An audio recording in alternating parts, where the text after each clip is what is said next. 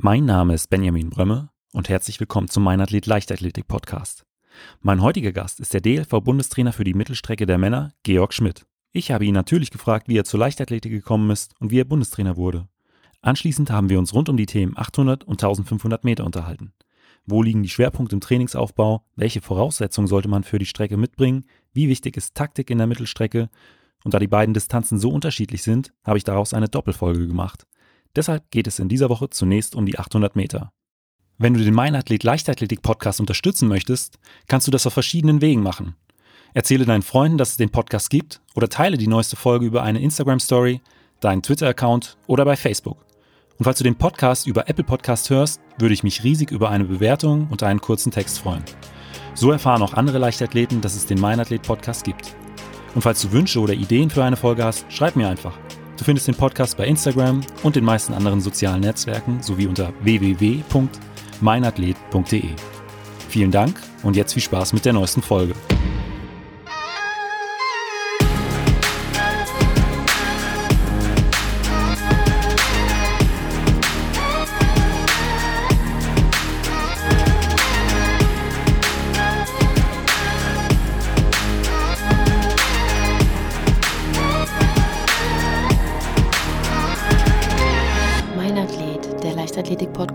Aus Frankfurt am Main.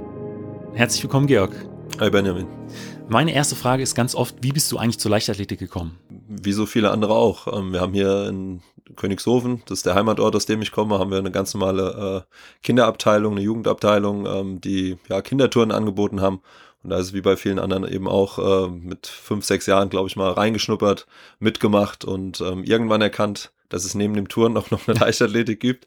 Äh, Leichtathletik war da nur eine, nur eine, eine Randabteilung, ähnlich wie Schwimmen oder ähm, was gab es noch, ähm, Fechten und solche Sachen. Ähm, da dann erkannt, da gibt es noch was danach und dann eben mit, glaube ich, 15 Jahren nach Wiesbaden gegangen. Okay, und was hast du dann für eine Disziplin gemacht in der, in der Leichtathletik als Athlet? Anfangs ganz klar Mehrkampf, alles, alles durcheinander gemacht. Ähm, ganz klar auch da in die Richtung ausgerichtetes Training damals bei Olaf Wagner, das war mein erster Trainer in Wiesbaden.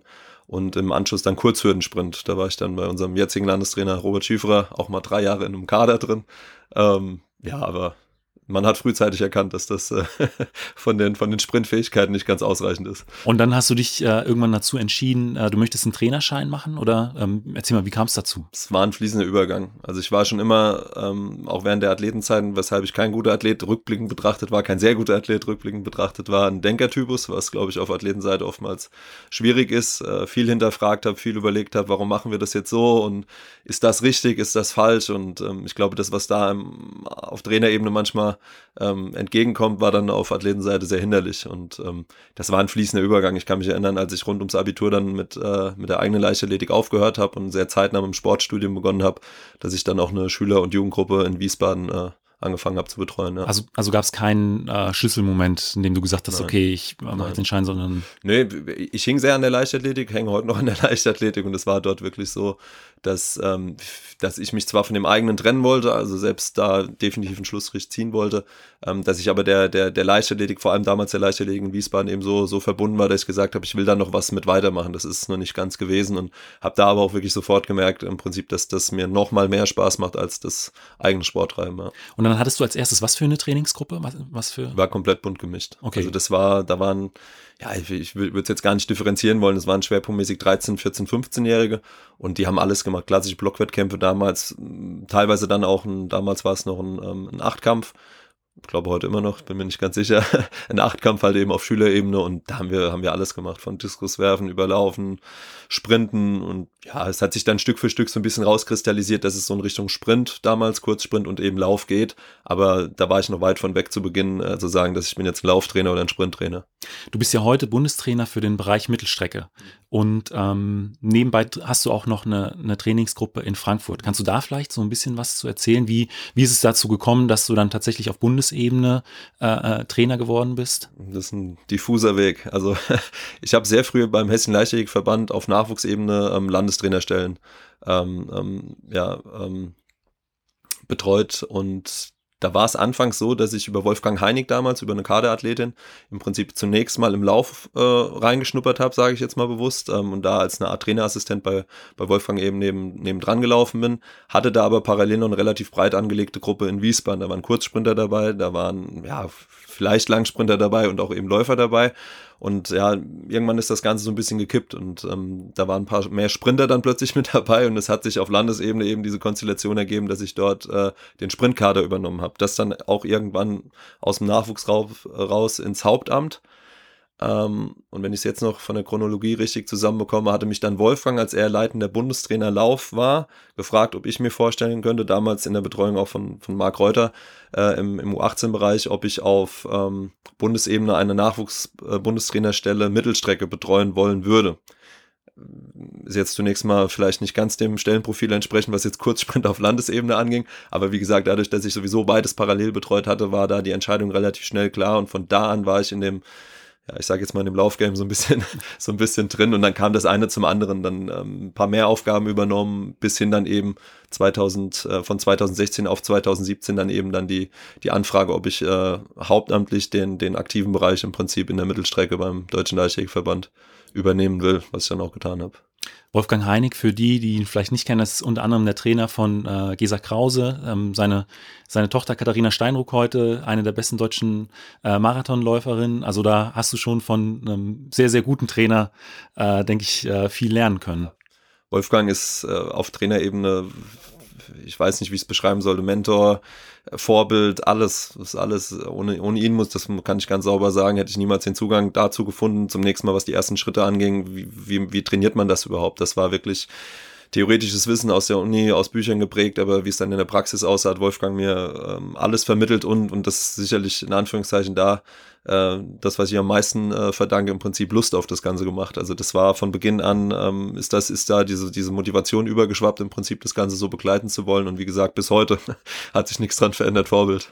Durch was ist diese Motivation also übergeschwappt? Also gibt's da seiner ganzen, in seiner ganzen äh, Art eine Gruppe zu führen, in seinem Pathos, sage ich jetzt mal, in seiner, in seiner Herangehensweise, ähm, Training zu strukturieren, ähm, dahinter zu stehen, Athleten zu führen, ähm, ja, auch unangenehme Entscheidungen zu treffen. Ist das absolut beeindruckend gewesen. Denn wie gesagt, im Vorfeld kam ich, ganz tolle Zeit, ähm, aber wirklich aus einem sehr vereinsgeprägten, sehr breit aufgestellten, zwar auch leistungsorientierten Training, aber definitiv nicht mit dem Weitblick, äh, weiß ich nicht, seine Frau ist äh, dritte bei Olympischen Spielen geworden, äh, Katrin Dörre-Heinig, ähm, ähm, mit so einer Weitsicht im Prinzip, was muss ich mit 15 Jahren schon machen, um dann mit 25, Gesa ist das perfekte Beispiel, um dann mit 25 Jahren äh, eben oben anzukommen. Und da hat er mir die Augen geöffnet und ja, bin ich ihm sehr dankbar für.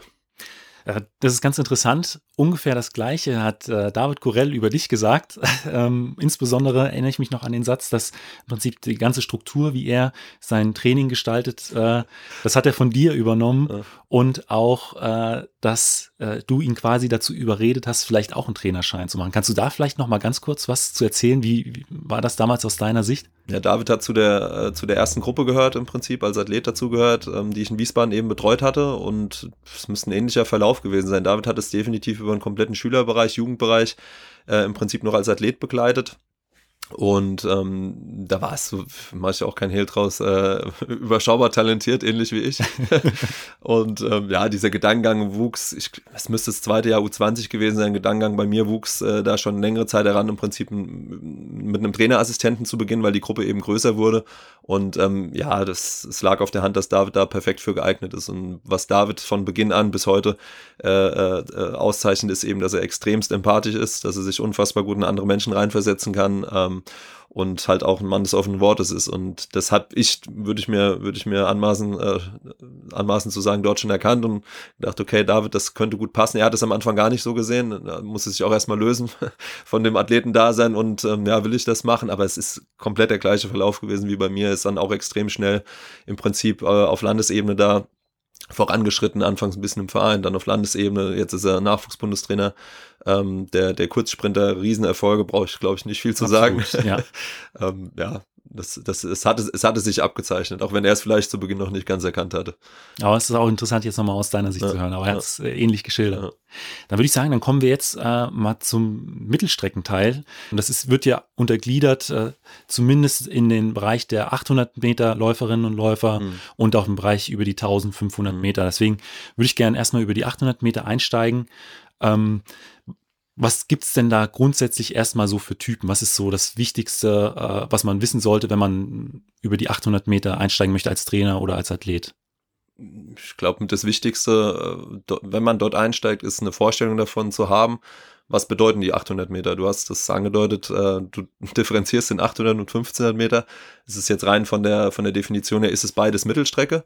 Ähm, ich würde es gedanklich trennen wollen. Ähm, sicherlich gibt es Überschneidungsbereiche, keine Frage, 800 Meter, 1500 Meter Typen, äh, die beides laufen können. Es gibt genug Beispiele dafür. Ist der Einathletentypus. Ähm, trotzdem muss man bei den 800 Meter sagen, dass es da eben auch noch andere gibt. Ich würde es in drei Typen unterteilen. Zum einen diese 400 Meter, 800 Meter Typen, extrem sprintstark können 400 Meter, ich sag mal, wenn ich jetzt im Weltmaßstab äh, ähm, darüber nachdenke, 44er Zeiten, 45er Zeiten auf jeden Fall laufen.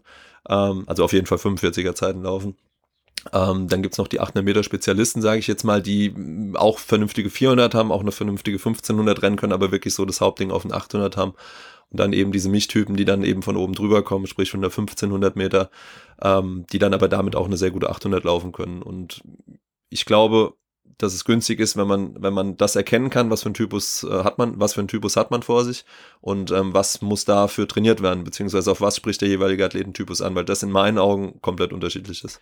Woran äh, kann man das festmachen? Also an, an Wettkampfleistungen oder also wenn jetzt ein Athlet zu dir kommt äh, und möchte bei dir trainieren, ich sag mal mhm. jetzt als ja. auf Bundeskaderebene, gut, da kennt man die Athleten ja schon äh, so ein bisschen, aber wenn jetzt äh, ein äh, junger Athlet noch mhm. bei dir ist, wie, woran würdest du das festmachen? Ja, am, am, ich würde sagen, am ganz normalen Training. Also okay. Das, was man normalerweise trainiert, äh, natürlich trainiert ein ausdauerorientierter 800 Meter Typus auch noch Krafttraining, natürlich sprintet der auch noch, aber man kann da natürlich an einzelnen Parametern schon ganz klar erkennen, im Prinzip, was sind Stärken und was sind Schwächen. Und rein, das ist im Schülerbereich extrem schwierig, ähm, wenn man die reine Wettkampfleistung nimmt, da sind nämlich meistens die ausdauergeprägten, schon sehr viel trainierenden Athleten die erfolgreichen.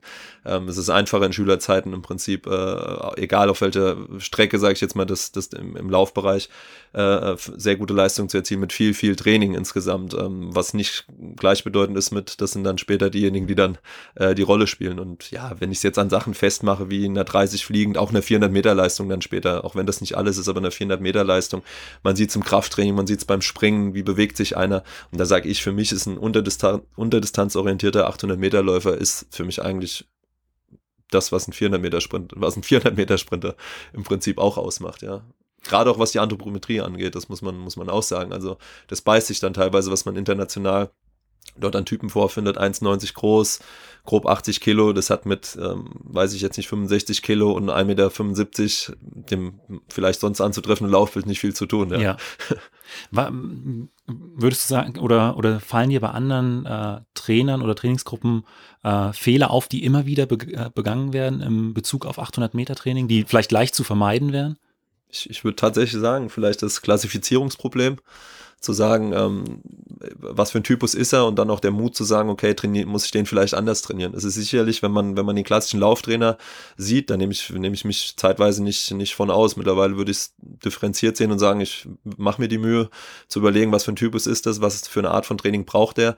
Ähm, dass es sonst, ähm, da will ich wie gesagt keinem zu nahe treten, aber ähm, sicherlich einfacher ist, wenn ich eine Laufgruppe habe, in der breit gefächert Läufer drin sind, Langstrecke, Hindernisse, klar Mittelstrecke und so weiter und so weiter, ist es sicherlich einfach nach einem ganz klaren klassischen, umfangsgeprägten Laufmodell fahren zu lassen. Damit ist sicherlich über alle Athleten hinweg der größte Erfolg zu erzielen. Ähm, ist da jetzt aber leider Gottes dann der, der eine Unterdistanztypus dabei, dann kann es auch mal sein, dass der in so einem System untergeht. Das muss man ganz klar sagen, ja. Aber könntest du so grob einen Trainingsaufbau für den Bereich äh, 800 Meter Läufer, Läuferinnen aufzeichnen? Was, also wie viele Kilometer muss man da im Schnitt machen? Wie viele Trainingseinheiten die Woche kann man das? Ja, es ist, äh, man müsste über die verschiedenen Altersstadien wahrscheinlich ähm, differenzieren. Aber ich sag mal vom Gefühl her, das, was ich international, wir sichten relativ viel. Wir haben jetzt in dem Jahr extrem viel, wir haben viel Zeit durch Corona, extrem viel Literatur gesichtet, extrem viele Trainingspläne durchforstet. Wenn man international reinguckt und wirklich wirklich ähm, harte Unterdistanztypen vorfindet. Beispiel Alberto Rantorena, Wesley Vasquez aus Puerto Rico, ähm, die am Rande momentan 1,43 und zwei 1,44 Läufer haben. Puerto Rico hat, glaube ich, 1,6 Millionen Einwohner oder sowas.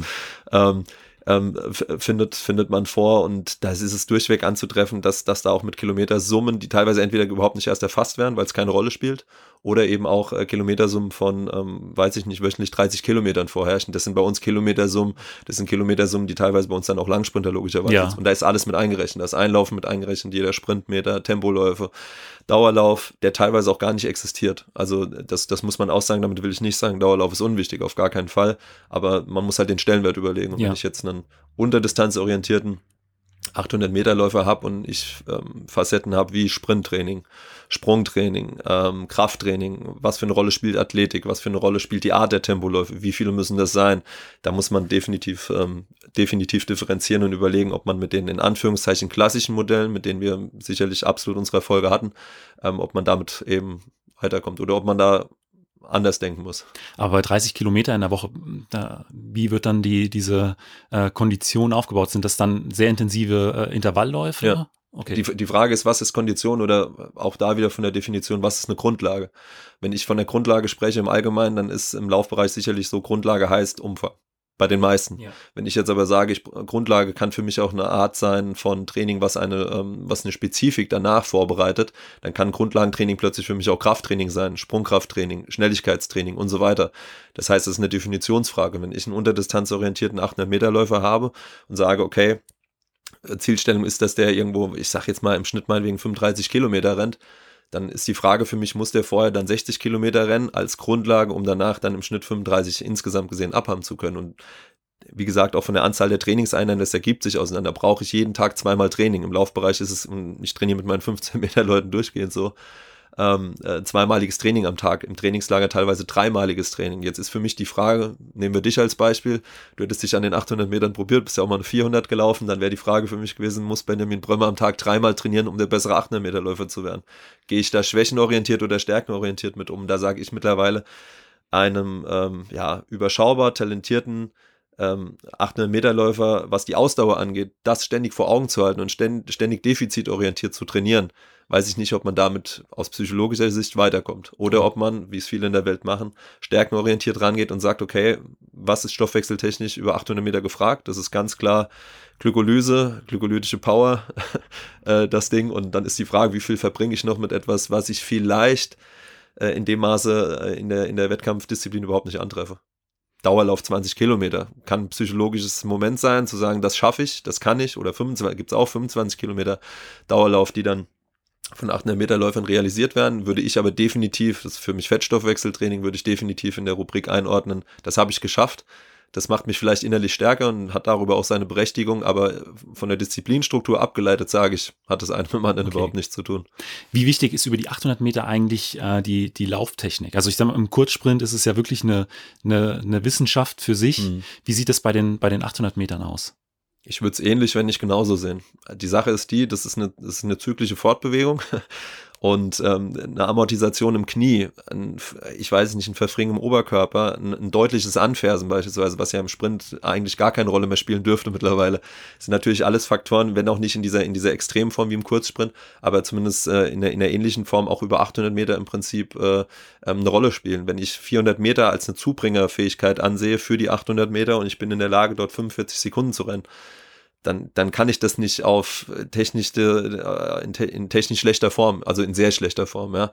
Man hat sicherlich eine bestimmte Range, wo man sagen kann, Nigel Amos ist ein gutes Beispiel, das ist, man steht nicht nebendran und denkt, wenn er 800 Meter läuft, wow, das ist, das ist ja, das ist ja eine Augenweide, ja, da hat man einen gewissen Spielraum, wie man es über 100 Meter sicherlich auch hat, äh, gibt es auch die perfekten Techniker und manche, die noch Reserven haben. Definitiv. Genau, und trotzdem ist es so, dass ich nehme jetzt Amortisation beispielsweise, ähm, ähm, Im Kniegelenk beispielsweise, wenn ich jetzt weit vorm Körper setze, ich amortisiere extrem im Knie, dann ist es ein Bremsstoß, das ist nicht vortriebswirksam und das spielt über 800 Meter dieselbe Rolle wie über 100 Meter. Also das baust du auch mit in dein Training Hundertprozentig. Es ist vielleicht nicht in der, nicht, nicht in dem Detail, wie gesagt, damals ja im Kurzsprint angesiedelt gewesen, nicht mit der Detailversessenheit wirklich, gerade wenn ich an Beschleunigungsvorgänge im Kurzsprint denke, sehe, wie es David beispielsweise macht, ähm, mit immer Videoaufnahme, mit immer Auswertung, mit immer, wie sind die Stützwinkel und so weiter und so weiter, Kraft-Zeitverläufe, das sicherlich nicht, aber dass eine Kamera mal nebendran dran läuft und dass auch da mal vermessen wird und gesagt wird, hier, auf das und das müssen wir mehr achten, das in jedem Fall.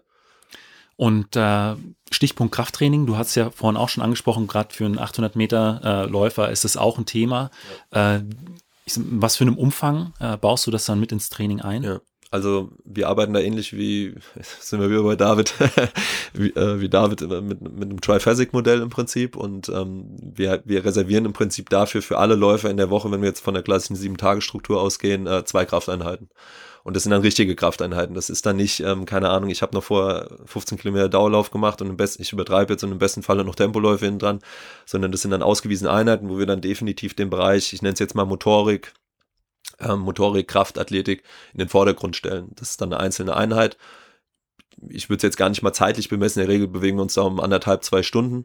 Ähm, aber das Triphasic-Modell, wo David ja auch, glaube ich, schon ähm, viel drüber erzählt hat, das, das wenden wir da gleichermaßen auf unsere Disziplinstruktur. Aber vielleicht kannst du auch noch mal kurz was dazu. Ja, es geht grundsätzlich, äh, es geht grundsätzlich darum, im Prinzip die, das, das vorhandene Potenzial, was wir jetzt, was, was wir jetzt erstmal mitbringen, Kraftpotenzial im Prinzip das besser auf die Bahn bringen, das besser in der Stützphase, wie wir es jetzt im Lauf eben haben, unten ausnutzen zu können. Das heißt, wenn ich das da kurz mache, das ist orientiert an einem, an einem klassischen IK-Training, ja, einem klassischen IK-Training und, und nicht mehr in dem Denken, ich muss das über ein unfassbar umfangreiches Hypertrophie-Training im Prinzip vorzubereiten. Das heißt, es geht immer um Produkt, es geht immer darum, habe ich ein leichtes Gewicht, beschleunige ich das maximal schnell, habe ich ein schweres Gewicht, versuche ich das auch maximal schnell zu beschleunigen. Und da ist es definitiv so, beispielsweise bei uns, dass wir auch da sagen, okay, was ist ähm, vortriebswirksame Muskulatur? Das heißt, es ist sehr, sehr äh, Polastik, sage ich jetzt mal insgesamt, ichurale Muskulatur insgesamt und dann ist schon der komplette restliche Bereich, der findet statt.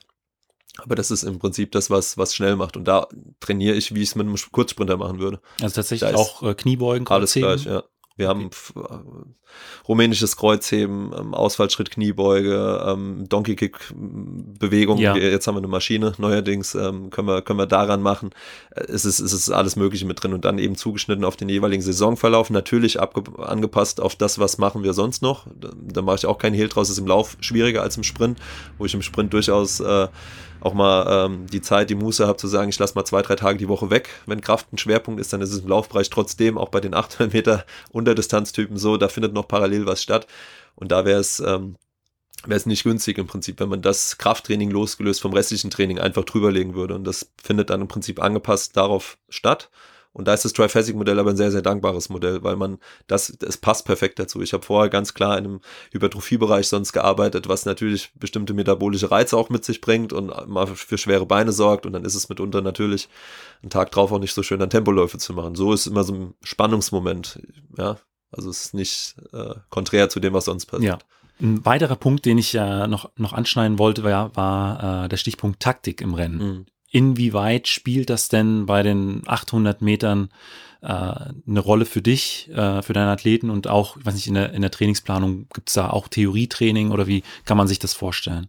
Ja, ist ein riesen, Riesenthema insgesamt, weil man natürlich in Abhängigkeit von jeweiligen Stärken-Schwächen-Profil eines Läufers natürlich hingehen muss und überlegen muss, was für taktische Möglichkeiten habe ich denn überhaupt? Und das ist, äh, das ist durchgesprochen und das ist durchgearbeitet und wird auch versucht im Training im Prinzip anzubahnen. Jetzt sage ich bewusst anbahnen. Letztendlich ist Wettkampf dann das, um was es geht. Und das ist dann auch der, der Ort im Prinzip, an dem es am besten äh, geschult werden kann. Und ja, wie, wie ich da schon sage, wir finden in der Welt alles vor von Front, äh, von Frontrunnern im Prinzip, die stabil vorne in 49-0 wegmarschieren und glauben dann damit anzukommen, was sie teilweise sogar schaffen, äh, bis zu, ich hänge mich ganz hinten rein, laufe mein eigenes Modell losgelöst vom komplett restlichen äh, Rennen, unabhängig unabhängig von den Taktiken der, der Gegner mache mein eigenes Rennen und ja, es ist alles bis zu Impulk laufen und ich muss an bestimmten Stellen bestimmte Sachen machen.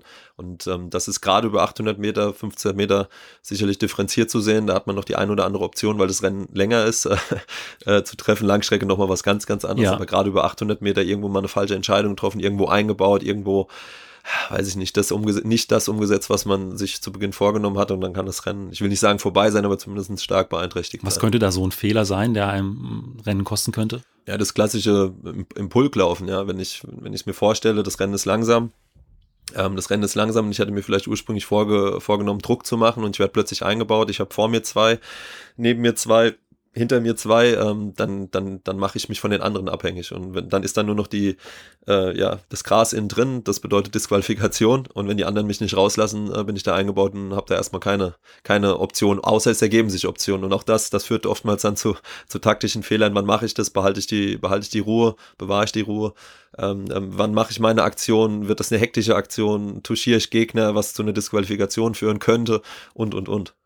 Also macht es, du hast eben schon gesagt, es gibt äh, Läufer, die äh, starten auf Position 1 und, und ziehen es dann bis ins. Ziel durch. Äh, macht aus welchem Grund nicht so viel Sinn, weil man die ganze Zeit im, äh, ohne Windschatten läuft ja, oder ist, weil man auch die Gegner nicht im Blick hat, was, dass man ich glaube, um 2000, 2017 rum im Rahmen der Weltmeisterschaft in London gab es eine ganz gute statistische Auswertung danach. Ähm, da wurde nochmal vermessen im Prinzip, was für einen Unterschied das ausmachen kann. Ich bin mir nicht mehr ganz sicher, ich glaube 1500 Meter hieß es, dass wenn man im Windschatten läuft, ähm, macht das 1,5 Sekunden aus als Beispiel. Und das ist dann natürlich eine ganze Menge, ja. ja. Jetzt kann ich natürlich so viel besser sein als mein Vor äh, als mein, als mein Hintermann sozusagen und ich habe eine größere Gap als 1,5 Sekunden und dann kann ich vorne laufen. Jetzt ist es aber natürlich manchmal bei Hundertstelentscheidungen so, dass das am Ende, ähm, dass es am Ende kriegsentscheidend sein kann. Und da ist es sicherlich so, aber auch wieder, ja, man, man muss es abwägen. Bin ich 1,95 groß? Wir haben solche Läufe mittlerweile. Es gibt zwei Kanadier, die sind, ich glaube, 1,95 groß, wenn ich es richtig im Kopf habe. Die wollen einen freien Schritt laufen. Da kann es mitunter ein Vorteil sein, vorne wegzurennen. Äh, Wesley Vasquez bei den Weltmeisterschaften 2019 jeden Lauf von vorne gestaltet. Ähm, äh, durchaus erfolgreich, ist 1,43 im Halbfinale gelaufen, ins Finale eingestiegen, hat bis, ich glaube, 600 Meter im Finale eine Riesenrolle gespielt. Ist jetzt müßig darüber zu diskutieren, was wäre gewesen, wenn, wenn er ja. sich in Position 2-3 eingeordnet hätte, aber es ist nochmal in Abhängigkeit vom jeweiligen Läuferprofil ähm, ähm, abhängig, welche Taktiken machen Sinn und welche Taktiken machen nicht Sinn, ja. Also, so wie ich das verstehe, ähm, wäre so, so die beste Taktik, möglichst äh, lange, weiß ich nicht, an der Position 2, 3 zu sein, nicht, möglichst nicht im Pulk, um dann, weiß ich nicht, vielleicht 200 Meter oder so vor vom Ziel dann, dann anzugreifen? Also ideal, ideal wäre es tatsächlich, ähm, ich habe jemanden, der vor mir die Arbeit für mich macht, in genau dem Tempo, was ich letztendlich anvisiere. Ich bin direkt ganz genau ein Pacemaker, ich bin hinten dran, kann aber auch meinen freien Schritt laufen und habe möglichst nicht allzu viele um mich rum, die mich in irgendeiner Form daran hindern. Das ergibt dann, so wie im Prinzip, wie du es gerade gesagt gesagt hast, im Prinzip auch sonst ähm, geschwindigkeitsorientierte äh, Läufe bei Meetings, Diamond League und so weiter, die ja auch so strukturiert sind. Wenn man schnell laufen will, ist das die beste Variante beispielsweise. Ja. Ähm, anderen kommt es dann wieder hin, entgegen, dass möglichst viel Unruhe drin ist. Ja. Äh, möglichst langsam, möglichst viel Unruhe, weil die taktisch extrem stark und flexibel sind. Das ist natürlich auch was, da oft auch daran kann ich ein Rennen anlegen, zu sagen, ich halte mich aus allem raus und guck mal, was passiert, weil ich eine taktische Bandbreite habe, mit der ich die anderen beherrsche. Also ist wirklich äh, so wie ich das verstehe, ein äh, wirklich guter 800-Meter-Läufer versteht auch was von Taktik. Muss. Geht nicht ohne. Was äh, macht denn für dich äh, oder was muss denn insgesamt ein guter 800-Meter-Läufer für dich mitbringen? Ja, das ist, das ist eine sehr, sehr, breit angelegte Frage. Wenn ich mir jetzt momentan natürlich stark geprägt von den, von den momentanen, äh, von den momentanen Strömungen, die man weltweit äh, vorfindet, habe ich eine, definitiv eine Affinität zu einer sehr, sehr starken Unterdistanz, zu einem extrem starken Kraftprofil insgesamt. Ähm, würde jetzt aber auch nicht äh, Nein zu einem Überdistanz, sehr guten, überdistanzorientierten 800 Meter Läufer sagen. Ich nehme Clayton Murphy beispielsweise, Amerikaner, der auch definitiv von, von den 1500 kommt. Der hat eine 1,42,90, glaube ich, aus 2016 stehen, stabil sonst 1,43 gelaufen. Das hat durchaus seinen Charme. Ähm, wenn ich jetzt momentan sagen könnte, ich könnte mir einen stricken, dann würde ich definitiv ähm, wahrscheinlich auf die auf die ähm, Typen setzen. Wie gesagt, sehr starke Unterdistanzfähigkeiten. Ähm, starkes Spurtverhalten und auch, ähm, man nennt es ja, äh, Anaerobic Speed Reserve. Das bedeutet letztendlich nichts anderes als ähm, ähm, als die Range zwischen, ähm, was ist meine Maximalgeschwindigkeit, die ich tatsächlich im Sprinten erreichen kann, und die Geschwindigkeit, die ich erreiche, ist jetzt ein bisschen sehr theoretisch, aber die ich erreiche, wenn ich ähm, meine V2 Max erreiche. Und umso größer diese Ranges, ja, umso mehr taktischen Spielraum habe ich auch innerhalb eines Rennens. V2 Max heißt äh, an maximale die, Sauerstoffaufnahme. Ab dann übersäuert man. Also wenn man ja, oder deswegen sage ich sehr theoretisch. Ja, es ja. ist im Prinzip, man nennt es das Produktokriterium der Ausdauerleistungsfähigkeit. Das ist ein sehr sehr diffiziler Wert. Insgesamt brauchen wir jetzt glaube ich nicht im Detail reingehen, aber ähm, es, ich sage mal, es ist eine Ausdauer aerobe Kapazität, ja. wäre noch noch eine Begrifflichkeit oder aerobe Power dafür. Ähm, es ist definitiv was ab da wird's härter, sagen wir mal, wenn man das Ding erreicht hat insgesamt und ähm, dann eben diese, diese Range bis zur maximalen Geschwindigkeit, umso größer die ist, umso leichter gehe ich auch mit Geschwindigkeiten innerhalb, mit Rennen, Rennveränderungen, mit, mit Geschwindigkeitsveränderungen innerhalb eines Rennens um. Und wie gesagt, ich glaube, das ist eine Studie aus 2018, Amerika, Kanada, ähm, Südamerika, angelegt gewesen, die, glaube ich, so, gib mal grob den O-Ton rein, das ist jemand, der nicht 10 Meter pro Sekunde, das wäre eine 3-0 auf 30 fliegend, gegenwärtig nicht realisieren kann, der wird im Weltmaßstab über 800 Meter keine Rolle spielen. Ähm, so, jetzt ist die Frage, habe ich die 3-0 und bin noch ein Ausdauermonster, weil ich von oben drüber komme, alles cool. Komme ich nicht von oben drüber, ich bin ein Unterdistanztyp, du kannst über 400 einschätzen, ich bin nur in der Lage, eine 3-0 zu rennen und renne nur 30 Kilometer ja. die Woche, dann wird es schwierig, auch in diesem Unterdistanzmodell äh, konkurrenzfähig zu sein. Dann, äh, du hast ja eben noch von dieser anaeroben Schwelle gesprochen. Äh, die 800 Meter sind ja auch sehr äh, laktatlastig. Gibt es da so Werte, äh, die man da erreicht am Ende von so einem 800 Meter Lauf? Ja.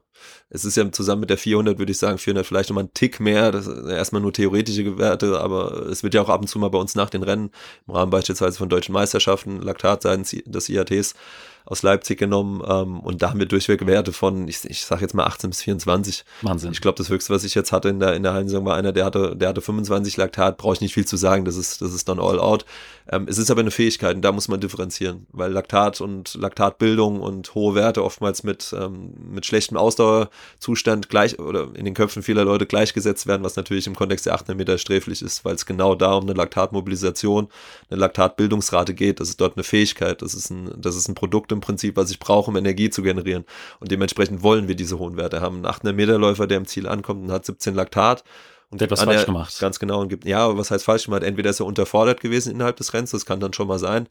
Ich sage, ein Vorlauf für Marc Reuter bei deutschen Meisterschaften wird er nicht viel über 17 Laktat beispielsweise rauskommen, aber ähm, ähm, nehme ich jetzt, äh, nehme ich jetzt Rennen, wo es um All-Out geht und ich will maximal schnell rennen, ich komme mit 17 Laktat da rein, werde ich wahrscheinlich nicht all out gewesen sein. Ich habe es im Training nicht abgebildet, ich habe mich nicht ausgelastet, ich bin momentan nicht in der Lage, so viel zu bilden, aber es sind alles ähm, Faktoren, wo ich sagen würde, okay, ähm, muss man dran arbeiten.